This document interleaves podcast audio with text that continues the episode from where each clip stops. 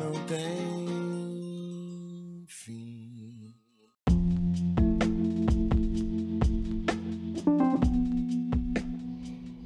Bom dia, boa tarde, boa noite.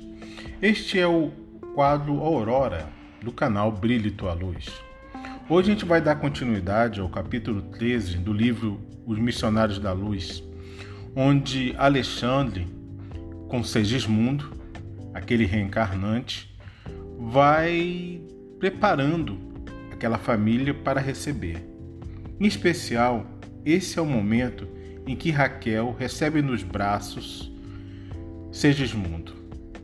Ela, de maneira cativante, se ajoelha e Alexandre profere uma prece maravilhosa. Logo após, o espírito do reencarnante se aproxima magneticamente do corpo daquela mãe que irá abrigar aquela nova forma. É um momento lindo e a prece fortalece esses laços. Vamos a ela.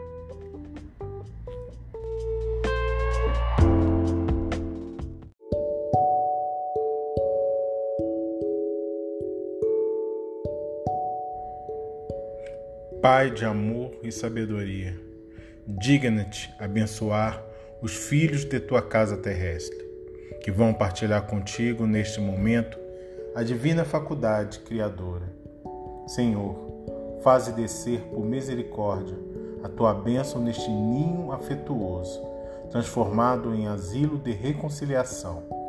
Aqui nos reunimos, companheiros de luta no passado, acompanhando o amigo que retorna ao testemunho de humildade e compreensão de tua lei.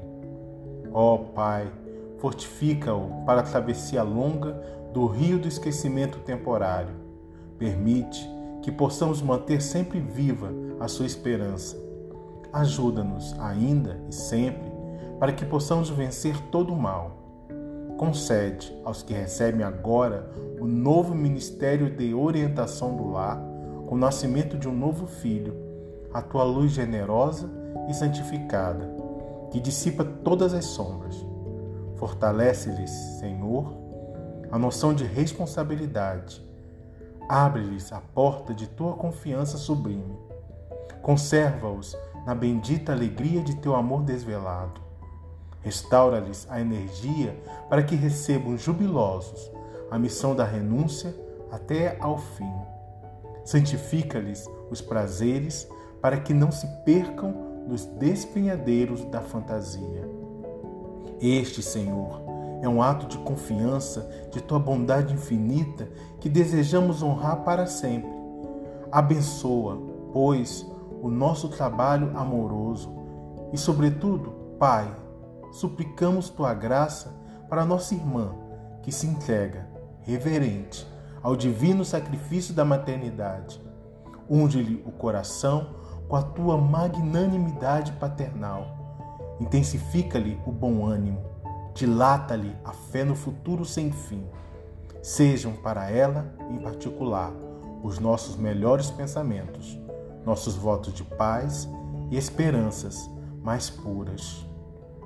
Acima de tudo, porém, Senhor, seja feita a tua vontade em todos os, os recantos do universo e que nos caiba a nós, humildes servos de teu reino, a alegria incessante de reverenciar-te e obedecer-te para sempre.